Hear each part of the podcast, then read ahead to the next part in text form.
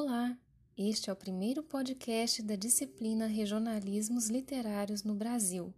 Hoje eu vou tecer alguns comentários sobre o texto Anotações à margem do regionalismo de Valnice Nogueira Galvão.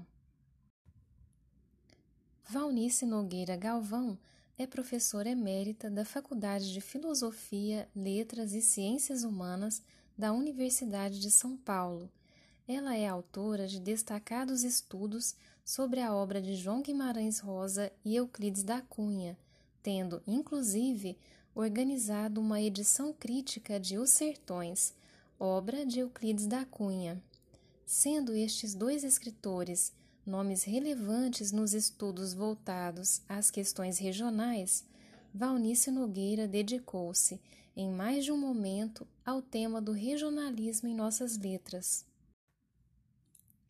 No artigo que lemos hoje, Anotações à margem do regionalismo, publicado na revista Literatura e Sociedade, a pesquisadora apresenta o regionalismo como uma linhagem literária de longa permanência em nossas letras, permanência que ela apresenta a partir das imagens do mar e do sertão.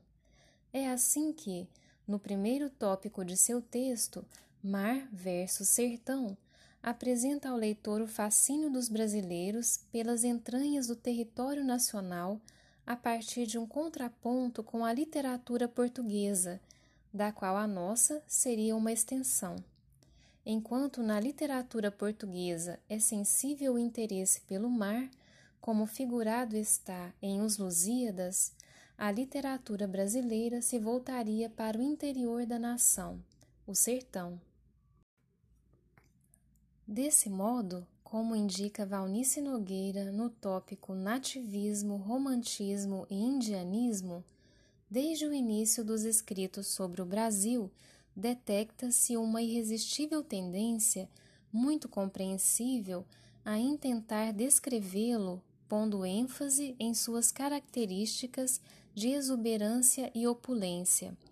As constantes descrições da natureza que ocupam textos de viajantes e cronistas, teriam lastro nas produções dos autores ligados ao romantismo, movimento coincidente com a independência política do Brasil e, por isso, marcado por um nacionalismo que elegeria como símbolo maior o índio, emblema da nacionalidade para marcar a diferença em relação ao colonizador europeu. Se a escolha do índio particularizava a literatura nacional em relação à antiga metrópole, a escolha do sertanejo corresponderia a uma particularização dentro das fronteiras nacionais. É a descentralização de um olhar arraigado à corte, o Rio de Janeiro, que confere tom às manifestações localistas que reivindicavam uma expressão própria e autônoma de sua particularidade, o que permitiu que distintas paisagens fossem registradas literariamente. Como afirmação política e estética de que o Brasil autêntico fica no interior e não no litoral, surge o que a autora denomina o primeiro regionalismo ou sertanismo ligado a autores vinculados ao romantismo. Ao longo de seu texto, Valnice apresenta esquematicamente três regionalismos. O primeiro, como dito anteriormente, ligado ao romantismo, exemplificado na produção de autores como José de Alencar e Bernardo Guimarães. O segundo, como reação ao idealismo das figuras e das paisagens construídas pelos românticos, ligado ao realismo naturalismo, tendo como autores, por exemplo, Inglês de Souza e Afonso Arinos. A este segundo regionalismo estariam também ligados alguns autores considerados pré-modernistas, como Monteiro Lobato e Valdomiro Silveira. O terceiro regionalismo corresponderia ao romance de 30, de forte viés político e social, inspirado na produção, sobretudo, norte-americana, produção que a autora comenta em alguns tópicos como dedicado ao romance social norte-americano.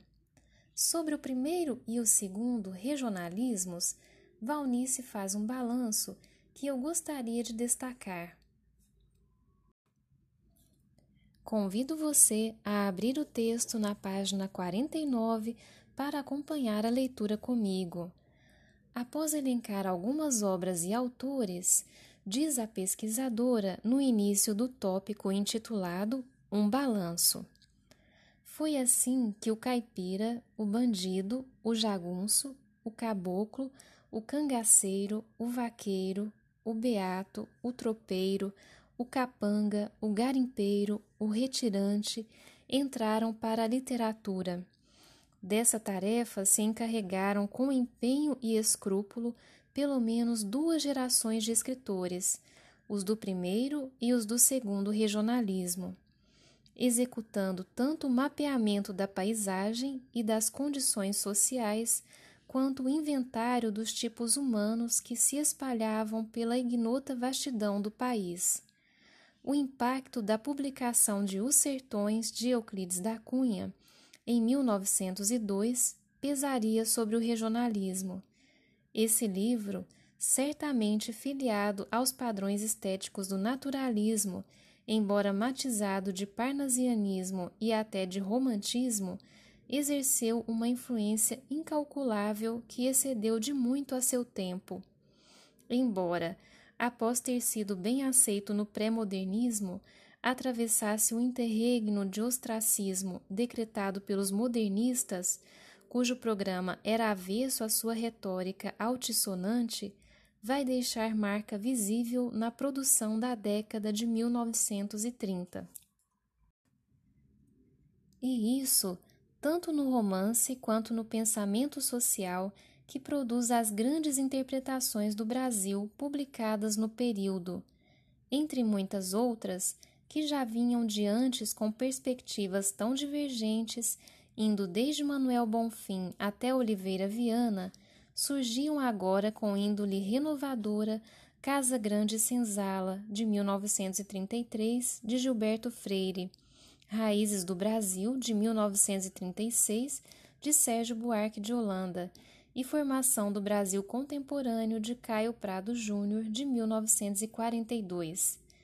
Os Sertões sistematizou a concepção de um abismo a separar o país litorâneo e civilizado de um interior atrasado e primitivo, denunciando que a relação entre ambos só se dava quando o primeiro chacinava o segundo e se interrogava sobre as razões de tal disparidade.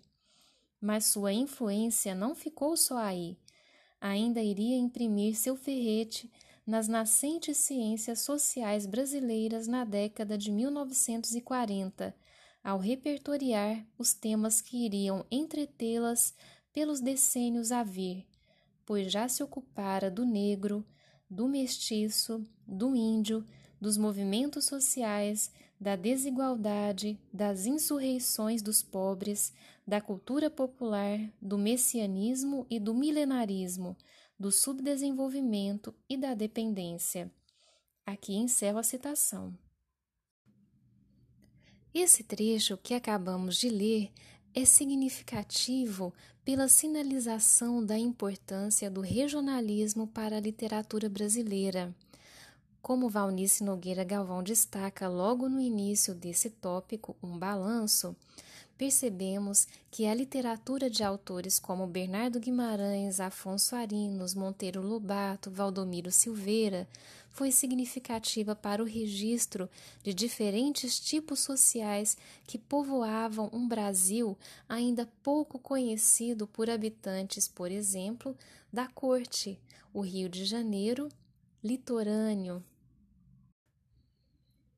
Em um país de grande extensão territorial estes autores tiveram a importante tarefa de mapear diferentes paisagens, diferentes tipos sociais e diferentes realidades, de forma a transfigurá-los ficcionalmente.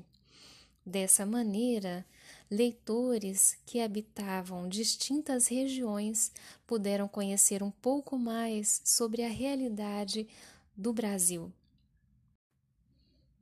Podemos assim dizer, de acordo com o pensamento de Valnice Nogueira, que a literatura ficou mais rica em personagens após a atividade destes autores que ela elenca anteriormente em relação ao primeiro e segundo regionalismos, autores como Bernardo Guimarães, Afonso Aurinos e Valdomiro Silveira.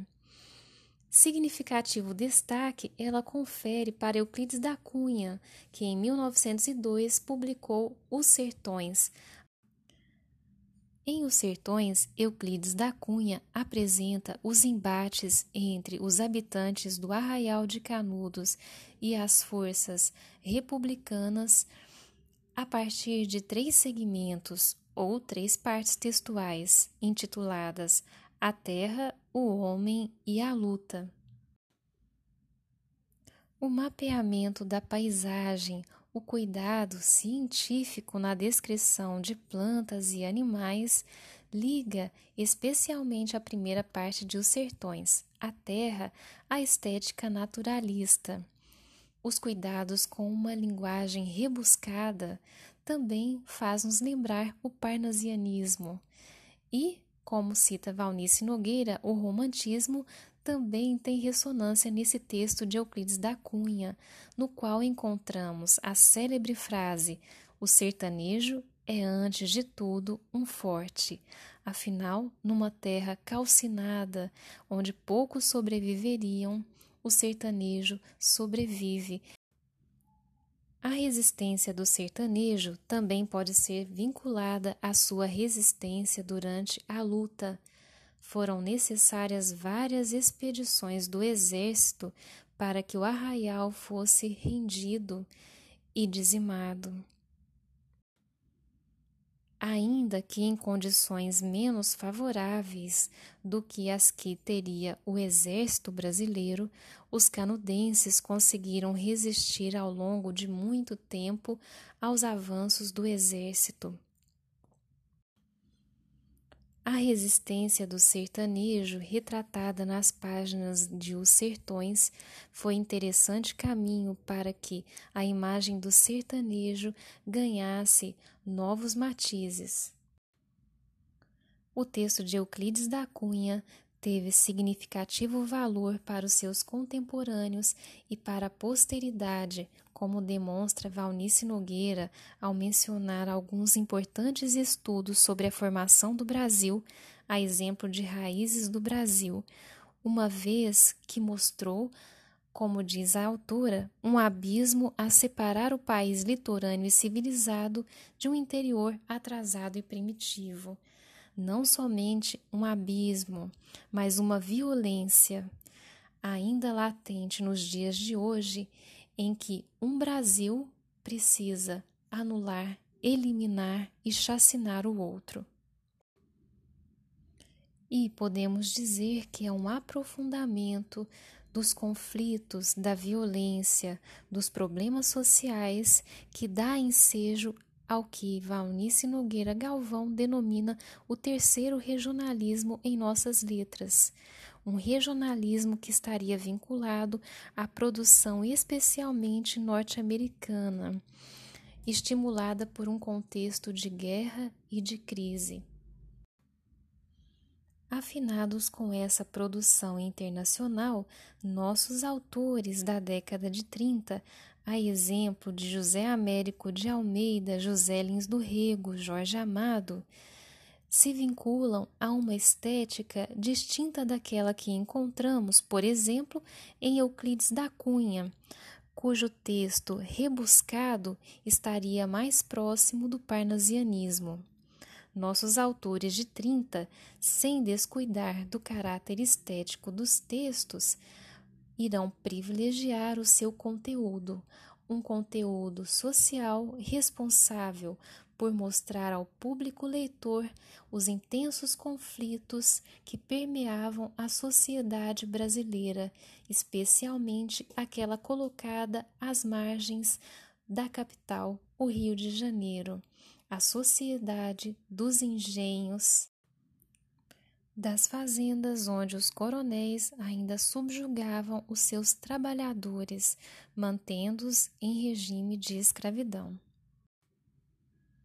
No último tópico de seu texto, intitulado Nosso Romance de 30, é também um balanço o que Valnice Nogueira faz ao destacar o sucesso desse romance, sucesso coincidente com a consolidação de um público leitor e o estabelecimento de um cânone entre nós. Convido você a ir até a página 54 para acompanhar a leitura comigo. Após sua incursão sobre o romance norte-americano, Valnice Nogueira Galvão diz no primeiro parágrafo de seu tópico Nosso Romance de 30. Quanto aos nossos, hoje é quase dispensável apresentá-los, tal a hegemonia exercida durante longo tempo pelo terceiro regionalismo, o do romance de 30, desde que se tornou a dominante na prosa brasileira encontrou seu editor de eleição em José Olímpio e entre seus ilustradores e capistas, sobretudo Santa Rosa, afora vários outros como Luiz Jardim e até Portinari, todos afinados pela opção por uma arte engajada. O afã, ao mesmo tempo cosmopolita e nacionalista do modernismo, que afinal se encenara todo no eixo São Paulo-Rio, no centro-sul do país, somado à sua altíssima qualidade estética, fora incapaz de impedir um novo surto regionalista. Ao contrário do modernismo, que privilegiava a poesia, a voga em ascensão investe tudo no romance, gênero certamente mais legível, mais impermeável a vanguardismos e menos requintado. Com instrumentos mais aguçados que os regionalismos anteriores, tinha todo o ar, devido à sua simultaneidade, impressionante volume e ineditismo, de ser propriamente uma escola e vinda dos estados do Nordeste. Historiadores e críticos são concordes em considerar como marco inaugural A Bagaceira de 1928, de José Américo de Almeida, da Paraíba. Ali já se notam certas coordenadas que se farão recorrentes, desde o entrecho que expõe um drama humano local até a presença de coronéis, de retirantes, da seca, da paisagem de Caatinga e da ênfase nas relações sociais. Em rápida sequência, estrearão e dominarão a cena literária por vários decênios, com apogeu nos anos 30 e 40, Raquel de Queiroz, do Ceará, José Lins do Rego, da Paraíba, Graciliano Ramos, de Alagoas e Jorge Amado, da Bahia, e estes para só falar dos principais. Encerro aqui a citação. Nesse fragmento, podemos dizer que Valnice Nogueira Galvão destaca não somente as qualidades e a importância desse romance de 30, como destaca o que poderíamos considerar algumas ressalvas em relação ao mesmo. Da importância é significativa a informação que Valnice nos dá sobre a consolidação e ampliação de um público leitor a ressalva poderíamos inclusive associar a esta mesma importância. Se, por um lado, o romance de 30 foi importante para essa consolidação de um público leitor entre nós, por outro, constituiu-se numa hegemonia que sufocou outras expressões que escapavam aos seus preceitos estéticos, preceitos de uma arte engajada. Outra ressalva poderíamos ler, por exemplo, na comparação que ela tece sobre o modernismo que se encenara no eixo São Paulo e Rio e o regionalismo vindo do Nordeste, um regionalismo menos requintado, mais legível, porém menos requintado. Esta distinção valorativa entre uma arte modernista de altíssima qualidade estética, mas que fora incapaz de impedir um novo surto regionalista, e a arte ligada a este surto, parece ecoar ainda nos dois últimos parágrafos deste tópico, parágrafos que eu gostaria de ler. Acompanhe comigo. O fato é que essa safra de ficção ao rés do chão e aspirando ao documentário impôs um cânone que tem seus epígonos até hoje e que dominou a literatura brasileira, impedindo por longo tempo que houvesse percepção estética de autores que não atuassem dentro dessas normas. E porque coincidiu com a formação de um mercado editorial e de um público leitor, também lança luz sobre a persistência das ramificações do naturalismo como principal programa estético literário entre nós. Fim da citação. Encerrando seu texto com essas palavras, Valnice Nogueira Galvão assinala a persistência do regionalismo entre nós, especialmente dessa terceira versão, a qual ela associa ao romance de 30, romance que teria imposto um cânone não somente durante a década de 30. Cânone que teria seu valor, mas ao mesmo tempo também seria responsável por um apagamento de produções que escapavam das suas premissas estéticas produções que tiveram menos atenção do público leitor e menos atenção da crítica especializada, atraídos que estavam pela produção ligada ao romance de 30. Além disso, vale notar que Valnice Nogueira Galvão associa a essa produção ao Rés do Chão e aspirando ao documentário, produção que teria seus epígonos ainda hoje, a permanência do naturalismo como principal programa estético literário entre nós. Essa leitura pode ser comparada à que faz Flora Susequinde em seu livro Tal Brasil, Qual Romance? de 1984. Nesse livro, Flora Susequinde propõe semelhante tese, a de que o naturalismo teria se tornado um dos principais programas estéticos em nossa literatura. Podemos dizer que essa ideia de que o naturalismo tornou-se o principal programa estético literário em nossas letras vincula-se a algumas ressalvas feitas por alguns intérpretes que se dedicaram à leitura do regionalismo ressalvas que podemos perceber no texto de Valnice, quando ela usa expressões como ficção ao rés do chão, aspirando a documentário, ou ainda a palavra surto para se referir a uma voga do regionalismo na década de 30. O uso de tais expressões aguçadas, por exemplo, na referência a uma arte menos requintada, sinaliza as ressalvas que esta pesquisadora nos permite flagrar em seu texto dedicado ao regionalismo. Ressalvas recorrentes quando o assunto é o naturalismo, uma estética que estaria vinculada à ideia de que o homem é subjugado ao meio ou o homem é produto do seu meio. Além disso, estaria a estética naturalista muito mais próxima das minúcias de um documentário, minúcias de um inventário da natureza, da realidade social e cultural. Dados que, acumulados no texto, informam, mas ao mesmo tempo podem enfadar o seu leitor.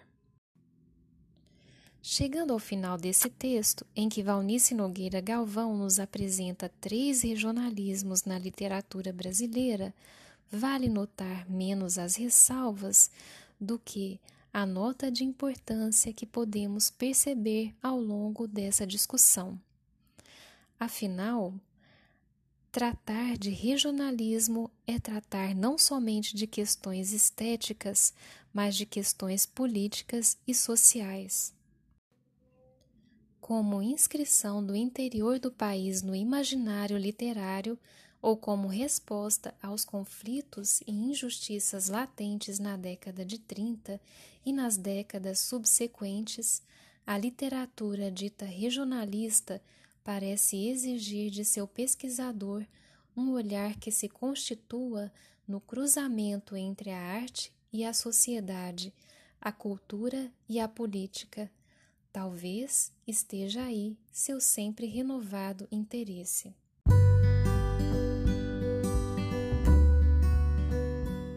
Obrigada por me acompanhar até aqui.